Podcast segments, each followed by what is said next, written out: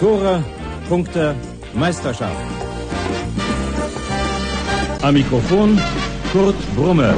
Erste FC Köln ist deutscher Fußballmeister 1978. Overath wird hier in Düsseldorf regelmäßig ausgepfiffen, wenn er an den Ball kommt. And now it's Muller to score goal number two. Oh, goodness me. Forest are in real trouble.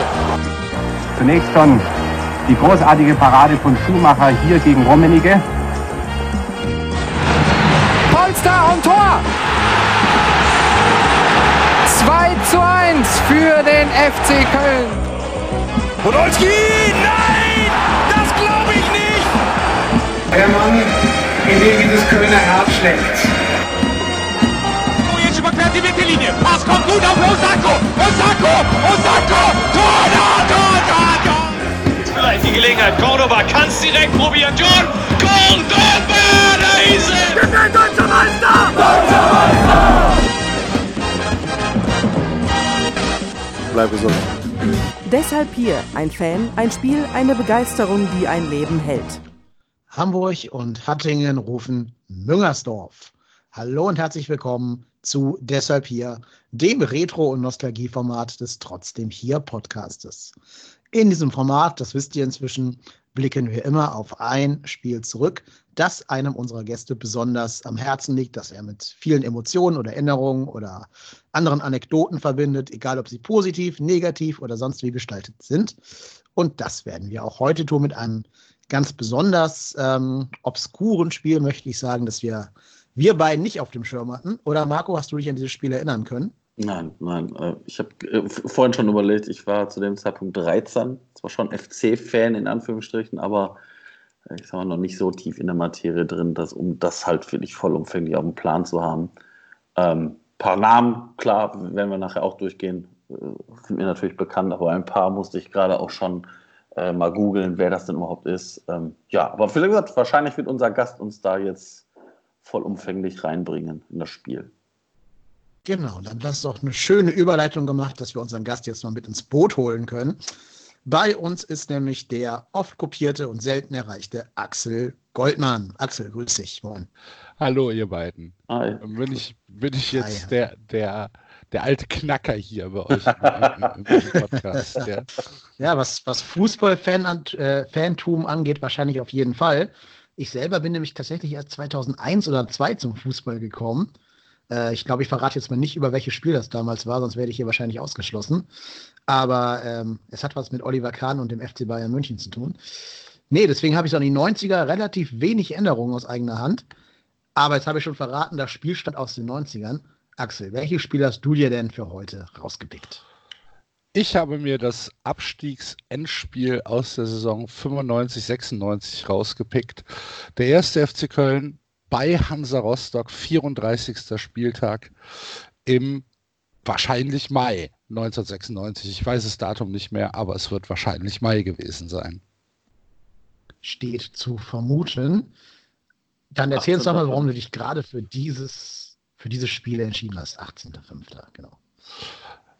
Ähm, ja, kann ich gerne machen. Dann äh, greifen, wir, greifen wir schon eins der, ähm, der Themenkomplexe auf, die ihr mich eben äh, gebrieft habt. Ähm, an dieses Spiel habe ich eine sehr, sehr klare Erinnerung, weil es das Spiel war, wo ich bis zu diesem Zeitpunkt bei einem Tor am meisten ausgeflippt bin, weil ich komplett den Verstand verloren habe, als dieses Tor gefallen ist und wir uns äh, in den Armen lagen und Tränen geflossen sind und wir nicht mehr wussten, wo oben und unten ist. Und es war halt das für mich in diesem Moment bis dahin bedeutendste Tor ähm, in der Geschichte des ersten FC Köln, so wie ich sie erlebt habe.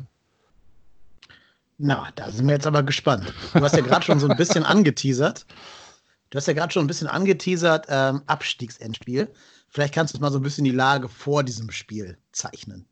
Ja, also für, für die äh, Hörer, die sich jetzt nicht mehr äh, an die 90er so komplett erinnern, vielleicht für euch beide auch. Die Situation war ja die, ähm, der FC war bis äh, in die, den Anfang der 90er ja tatsächlich ein Powerhouse im deutschen Fußball. Wir waren jedes Jahr im internationalen Wettbewerb dabei und ähm, wie das in Köln so üblich ist, pünktlich, wenn die Tröge aufmachen, gehen wir nach Hause. Ähm, als dann die Champions League eingeführt worden ist, hat sich der FC gedacht, ah, neumodischer Kram, mach ich nicht mit, keine Lust drauf, wir werden jetzt schlecht. Und ähm, das war so ein bisschen die Übergangsphase, in die wir da reingekommen sind. Also 93, 94, 95 ging es dann von den Europapokalplätzen immer äh, stetig bergab, aber nie, dass man wirklich die Gefahr sah, dass man absteigt. Also man wurde dann halt Zehnter oder Elfter oder Zwölfter, ähm, aber immer mit einem gehörigen Abstand nach unten. Und diese Saison 95, 96, die war für uns damals, die wir den FC ähm, begleitet haben, schon relativ traumatisch. Angefangen mit, mit Morten Olsen, damals als, als Trainer noch, äh, sind wir in die Saison gegangen, der dann nach diesem legendären Erstrunden-Pokal aus in Beckum, ich weiß nicht, ob ihr euch daran erinnert, ähm, von, von Klaus Hartmann nach Hause geschickt worden ist, nach dem zweiten Spieltag in der Bundesliga. Ähm, also äh, im Prinzip sofort entlassen. Äh, da hat Klaus Hartmann seine, seine Kaufhof- harte Hand gezeigt und hat gesagt, nein, hier wird jetzt ähm, vollkommen wahnsinnig äh, der Trainer entlassen. Äh, Morten Olsen, der damals für einen sehr ja, innovativen fast äh, äh, Fußball gestanden hat als Trainer, der ja auch noch nicht so lange aus seiner aktiven Zeit raus war und ähm, einen sehr guten Draht zu den Spielern hatte, ein sehr äh, nahbarer äh, Trainer war. Der wurde dann ersetzt durch äh, Stefan Engels, Stefan Engels, kein Taktikfuchs, so viel sei verraten. Ähm, eher ein, äh, ein Typ, äh, ja, geht raus, spielt Fußball. Ihr wisst doch, wie es geht. Ähm, war nicht wirklich erfolgreich, der dann äh, im, ich glaube, was war es denn?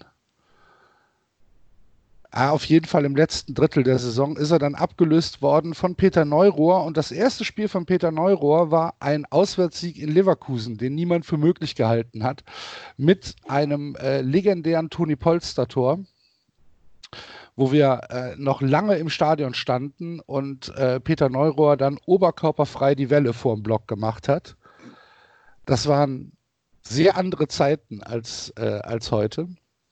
Und der FC musste kämpfen, um die Klasse zu halten. Und am äh, 33. Spieltag, äh, da kann ich mich auch noch relativ gut dran erinnern, haben wir zu Hause gegen Werder Bremen verloren. Ein absurdes Spiel, was man niemals hätte verlieren dürfen. Nie, nie, nie, nie, niemals. Ähm, Stefan Kohn hatte äh, Chancen für 30 Spiele ist an Pannen-Olli, Pannen-Olli Reck, äh, ein ums andere Mal gescheitert. Es war furchtbar mit anzusehen und Bremen kullert irgendwie zwei Tore. Ah nee, eins war sogar ein Elfmeter. Ähm, Reinhard Stumpf, damals Libero, es wurde ja noch mit Libero gespielt, ähm, ähm, hat, hat den Elfmeter noch verursacht und dadurch verliert der FC am 33. Spieltag, wo man eigentlich schon hätte gerettet sein müssen, äh, zu Hause gegen Bremen. Und die Situation vor dem letzten Spieltag stellt sich also so dar, dass wir mit Uerdingen und Frankfurt schon äh, zwei Absteiger haben, die auch nicht mehr in das Rennen mit eingreifen können. Äh, Kaiserslautern war auf Platz 16, der FC auf 15, Leverkusen auf 14 und St. Pauli auf 13. Das waren so die drei Mannschaften oder vier Mannschaften, für die es noch um etwas ging. Ähm, der FC hatte 37 Punkte, genau wie Leverkusen. Äh, Kaiserslautern hatte 35 und St. Pauli 38. Leverkusen und Kaiserslautern spielten aber am 34. Spieltag gegeneinander, sodass also der FC bei einem Unentschieden eigentlich schon die Klasse gehalten hat. Ähm, ja, weil wir, aufgrund des Torverhältnisses, bla bla bla, ähm, hätte das am Ende sich mit einem Unentschieden schon, schon ausgehen können. Kaiserslautern durfte aber nicht gewinnen, während der FC nicht mindestens auch einen Punkt holt. Das war so in etwa die Ausgangsposition. Seid ihr noch da oder Okay, seid ihr eingeschlafen? jetzt? Ja, ja, wir sind noch da. Nein. Wir sind jetzt erstmal alle auf dem gleichen Stand von vor dem Spiel. Das ist schon mal sehr, sehr äh, hilfreich. Da können wir ja mal zusammen auf die Aufstellung gucken. Da kommen jetzt wieder so ein paar, so ein paar Leute, wo man sagt, ach ja, da habe ich gute Erinnerungen dran, und ein paar, wo man sagt, wer war denn das? Du hast ja schon so ein paar Personalien rausgepickt, ne? Äh, Igner im Tor ist klar, Stumpf als Libero, muss ich zugeben, ist jetzt eine der eher weniger prominenten Figuren für mich jetzt. Ja, Ähm, stimmt. die beiden Verteidiger. Ja. Ja. genau. Die beiden Verteidiger davor, sich und Bayersdorfer, okay, kann ich noch was mit anfangen. Klassische Weiser Vorstellung Monteano, übrigens Hauptmann. genau. Ja, tatsächlich. Das also Fünfer mit- es ist völlig anderer Fußball. Kann man heute keine mehr anbieten. Ich habe ich hab aus Spaß mal die Analyse von Spielverlagerungen gelesen von Deutschland, Italien 2006. Ja. Das ist ja nur noch mal eine andere Zeit als 95, ne? Aber selbst das war noch komplett anderer Fußball Ja, ja. als heute, was Ja, alles ja. Also ist wirklich so, ganz genau. Auch wenn du siehst, also das Mittelfeld würde man heute dann auch ein bisschen anders zusammenstellen, wahrscheinlich von den Spielertypen her. Weiser, Monteano, Hauptmann, Tiam und Braun im Mittelfeld. Sturm, Kohn und Polster, wobei Kohn nach sieben Minuten raus musste und für eine Figur ausgetauscht wurde, die noch wichtig werden soll. Holger Geismeier kam für ihn.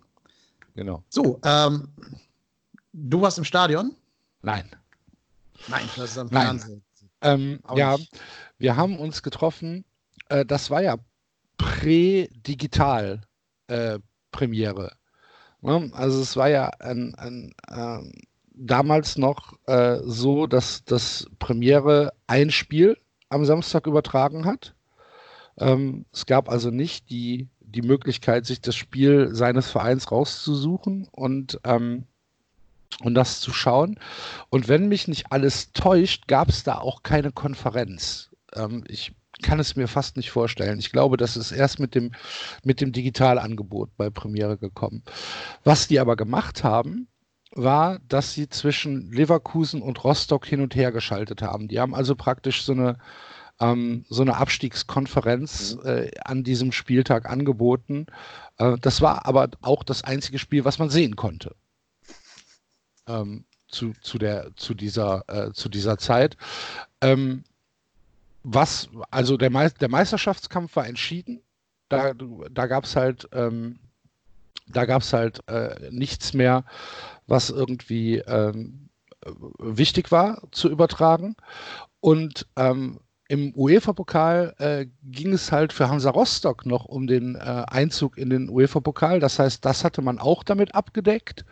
Und alles andere war egal. Und das waren halt tatsächlich die beiden Spiele, auf die es ankam. Und dann haben die halt hin und her geschaltet. Und wir haben es halt ähm, privat sogar, also noch nicht mal in der Kneipe, sondern privat geschaut und ähm, in einem Kreis von, lass mich nicht lügen, se- sechs Leuten. Ja, so in etwa. Bierchen dabei, Fußball geguckt, sehr aufgeregt gewesen. Und wahrscheinlich alles FC-Fans und eher weniger Anhänger von Hansa Rostock. Ja, das waren halt die Leute, mit denen ich ins Stadion gegangen bin. Ne? Das, Ja, ja. War, das waren halt Habe ich, also hab ich unsere- gedacht. Ja. Ja. Man neigt ja dann in solchen Spielen dazu, die paar sehenden Spieler des Gegners so ein bisschen äh, abzuhypen, dass man vor denen mehr Angst bekommt, als vielleicht angebracht wäre.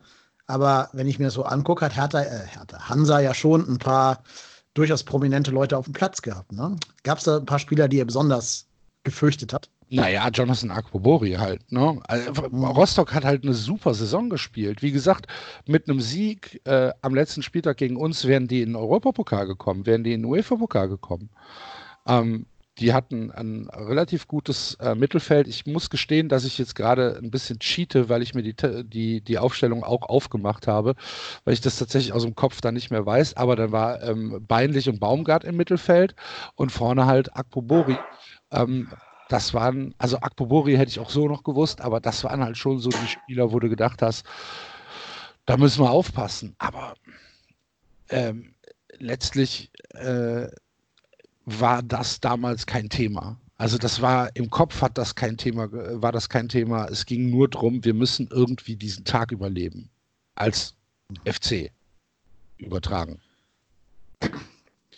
Und dann nimm uns doch mal mit in das Spiel rein. Also wir haben jetzt die ganzen Rahmenbedingungen geklärt, wir haben auf die Aufstellungen geschaut. Was war dein Eindruck? Hast du das Gefühl gehabt, das ist so ein Spiel, wo man schon irgendwann sein Tor schießen wird? Oder musste der FC zittern? Also so, ich, ich kann es dir natürlich nicht mehr so sagen, als wäre es letzten Samstag gewesen, aber ähm, das, was ich in Erinnerung habe, ist halt, dass alles sehr, sehr nervös war. Auf beiden Seiten. Das Stadion war halt voll. Ähm, Rostock, wie gesagt, für die ging es auch noch um was. Also es ging, es war nicht so, dass die uns jetzt irgendwas geschenkt hätten, sondern die wollten auch unbedingt gewinnen. Der FC wollte halt erstmal nur nicht verlieren. Das heißt, ähm, das Spiel war, also wenn ich es jetzt in, in meiner Erinnerung hervorrufe, sicherlich kein Spiel für Liebhaber des äh, Fußballs, sondern eher ja eher etwas, was über die Anspannung und über die Nervosität in deinem Kopf hängen bleibt, anstatt über ähm, gewisse, gewisse Spielzüge. Und du hast halt immer, ähm, also du hast ja auch nicht alles gesehen, weil, wie gesagt, hin und her geschaltet wurde. Und ähm, du guckst dir dann halt auch Leverkusen äh, gegen, gegen Kaiserslautern an und ähm, siehst, da steht es noch 0-0, bei uns steht es noch 0-0, um Gottes Willen, hoffentlich passiert nichts. Und wir haben halt immer gesagt, solange keiner brüllt, also solange nicht irgendwie äh, umgeschaltet wird, weil Tor in Rostock gebrüllt wird, ist alles gut. Und ähm,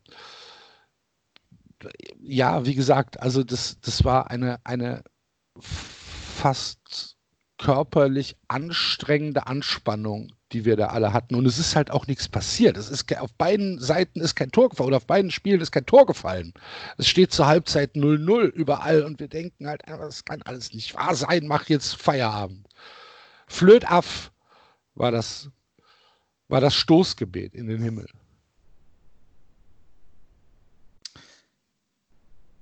Ja, und dann ähm, Pardon, ich habe hier, glaube ich, einen wenig schlechten äh, Frosch im, im, Rachen heute irgendwie.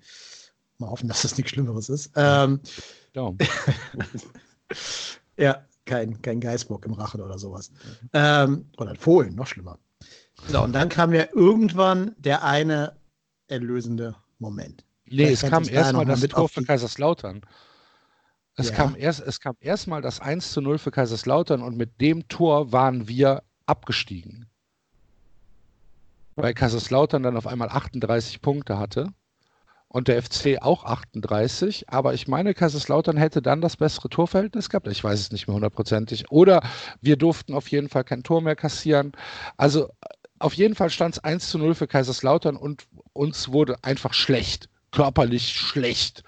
Ähm, diese, diese Aufregung war halt nicht zu verkraften und ähm, und dann kommt halt, wir sind wieder in Leverkusen und ähm, sehen halt, wie Leverkusen versucht, den Ausgleich zu schießen, weil die konnten ja auch noch tatsächlich absteigen, wenn es ganz blöd läuft. Ähm, und dann ruft der Tor in Rostock. Und du, du siehst halt einfach nur dieses, du siehst Leverkusen und er, da ruft ein Mensch Tor in Rostock. Und wir sitzen da und wissen halt nicht, was passiert ist. Wir wissen, was ist passiert, was ist passiert, schalt halt das Bild um. Und dann dauert das. Und dann kommt dann so, ein, so, eine Grafik, die ins Bild reingeflogen kommt. Und wir, wir stehen da und halten die Hände über dem Kopf und niemand weiß irgendwas. Und dann geht das Bild um und du siehst Holger Geismeier am Zaun hängen, wie er halt gerade mit den Auswärtsfans vom ersten FC Köln jubelt. Und ab da habe ich halt einfach original keine Erinnerung mehr.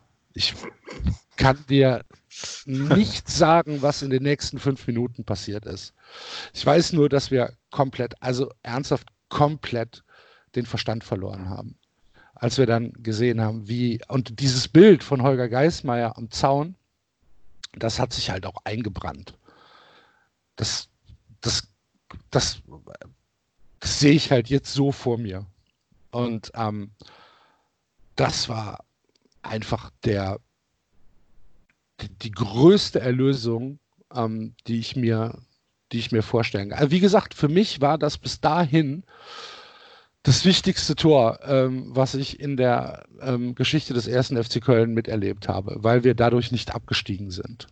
Alles andere, alle anderen Tore waren schöne dabei, waren auch Sachen dabei, wo man sich natürlich gefreut hat über jetzt, keine Ahnung, das Polstertor in Leverkusen zum Beispiel. Aber das hat alles nicht diese Dramatik, dass du es erstens gar nicht gesehen hast, weil, weil es keine Möglichkeit gab, es zu sehen. Also wir waren halt nicht vor Ort diese Anspannung, du weißt, irgendetwas ist passiert, du musst aber noch fünf Sekunden warten. Es geht um alles für deinen Verein, weil wir waren noch nicht abgestiegen. Ne? Also es gibt ja, liebe, liebe etwas jüngeren Leute da draußen, es gab Zeiten, wo der erste FC Köln noch nie abgestiegen war.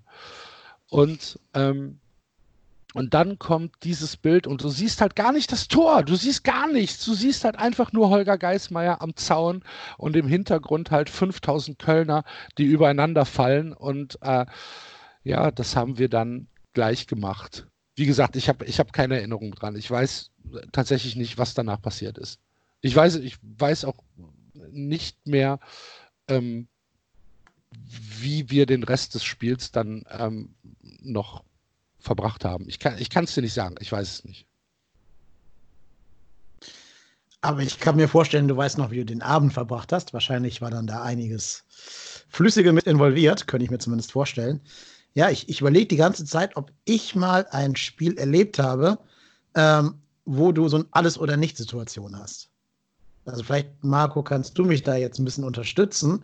Ich war klar meins, aber wenn du da verlierst, dann ist ja nichts Schlimmes passiert. Dann bist du halt zwar nicht europäisch, okay, aber du darfst in der Bundesliga bleiben. Mhm.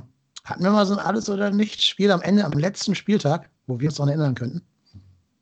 Boah, gute Frage. Ähm, das Spiel hier, Schwarze Wand, waren wir da schon abgestiegen? Ja. Ja? Mhm. Ich bin mir gerade nämlich ja. auch nicht sicher. Hätten wir glaub, nicht gegen Bayern gewinnen Ja, wir hätten müssen, gegen aber Bayern gewinnen müssen und die anderen zwei hätten Ja. verlieren Ja, müssen. ja, ja, genau. Also, ja, aber- Genau, aber da war ja vorher klar, dass das nichts geben würde. Also es Ja. war jetzt für mich kein Spiel, wo ich irgendwie emotional drin war, weil irgendwie klar war, es ja die Bayern so. Hm. Nee, ich glaube, sonst hatten wir es immer entweder früher versaut oder früher eingetütet, je nachdem. Also zumindest in meiner aktiven Erinnerung. Obwohl uns Ja, ja, du- nicht jemand äh, verbessert. Ja, ich, ich überlege jetzt auch, aber also du könntest, du könntest halt, keine Ahnung, so das Bierhoff Golden Goal, wenn man es auf Deutschland äh, ausweitet, okay, ja. das könnte man noch vielleicht mit reinnehmen. Oder der verschossene Elfmeter von Pierre Litbarski im Pokalfinale gegen Werder Bremen, aber das ist jetzt auch schon wieder sehr lange her.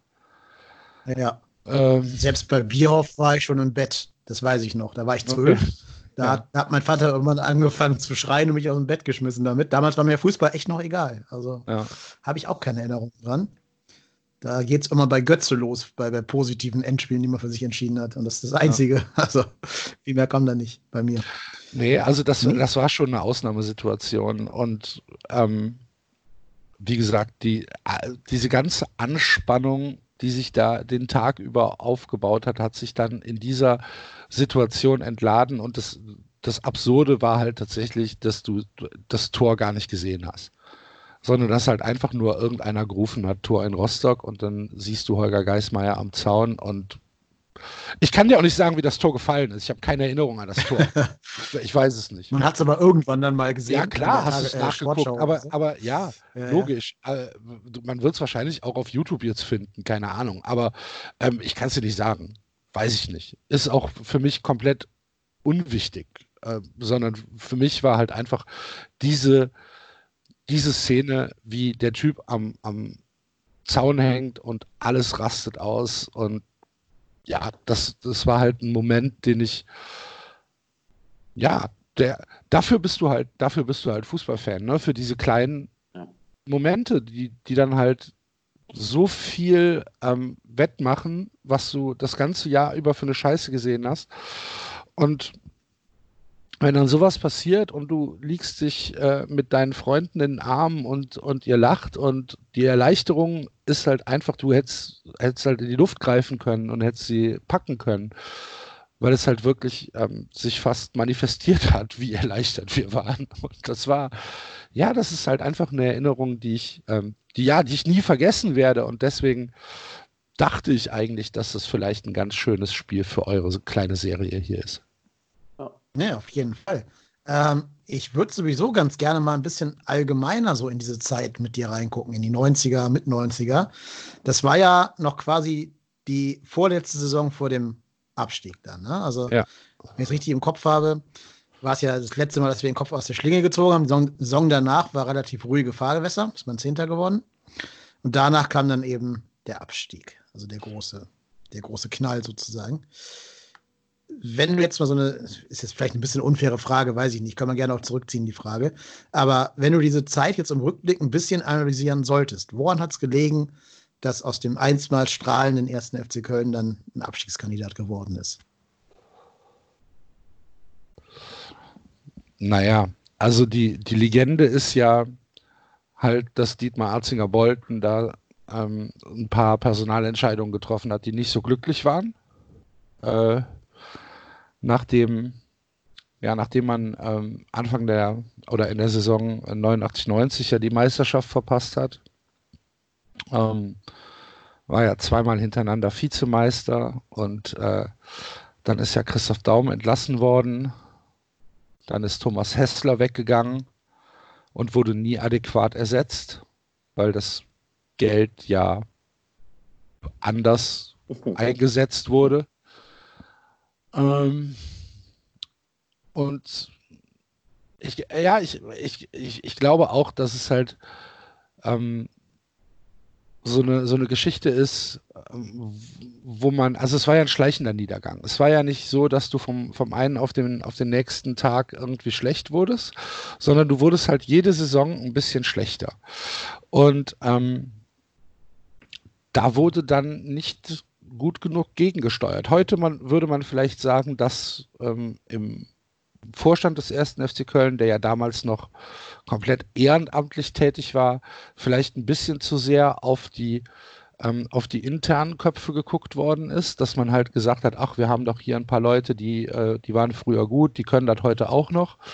Das heißt, strategisch vielleicht nicht so vorausschauend gearbeitet wurde wie vielleicht in anderen Vereinen, wo man gesagt hat, wir brauchen ähm, vielleicht auch mal einen Schubs von außen, der uns vielleicht mal eine andere Sichtweise äh, gibt. Das war in Köln ja sehr, sehr lange nicht der Fall, dass man ähm, sehr oft, teilweise bis heute noch, äh, gerne im, im eigenen Sud schwimmt und äh, guckt, was, äh, was man an Altlasten hat, die man vielleicht nochmal hervorkramen kann, die vielleicht eine Aufgabe übernehmen. Damals war das viel ausgeprägter als heute. Und ähm, dazu kommt dann halt auch noch, dass du ähm, Mannschaften in, der, äh, in die Liga bekommen hast, ähm, die dann damals schon andere Geldmittel aufgewandt haben. Ne, das war Leverkusen und dann kam Wolfsburg ja irgendwann äh, in, in, in die Liga. Hertha, die äh, drei, äh, die, die in der dritten Liga waren, sind wieder aufgestiegen äh, mit äh, viel Geld aus aus Berlin, wo auch immer das hergekommen ist. Ähm, und letztlich ist es, ist es glaube ich, ähm, eine, eine Mischung aus äh, hausgemachten Problemen und der Tatsache, dass man diese Entwicklung in die neue Fußballwelt, die halt damals ihren Anfang genommen hat mit Champions League und so weiter, dass man die halt komplett verschlafen und ich glaube auch unterschätzt hat. Also man war immer der erste FC Köln, Stichwort elitäre Arroganz. Ähm, die Spieler, die kommen schon zu uns, weil wir sind der feine erste FC Köln. Und was wollen die denn ähm, in Kaiserslautern ähm, oder was wollen die denn äh, in, in Bremen? Ähm, auch wenn die mal eine Saison Champions League spielen. Was ist überhaupt Champions League? Was ist das? Wie brauche man nicht die, die Spieler kommen schon. Und dann wurde relativ schnell klar, dass die Spieler dann gesagt haben, nö, aber pass mal auf, ich kann da richtig viel Geld verdienen, weil die nämlich viel mehr Einnahmen haben als ihr, lieber 1. FC Köln. Und aus dieser Spirale sind wir halt einfach nicht rausgekommen. Und das ist halt genau in diese Zeit gefallen. Ähm, 91, 92 fing es dann an. Ich glaube, 92 war unser letztes Europapokalspiel, war das 91?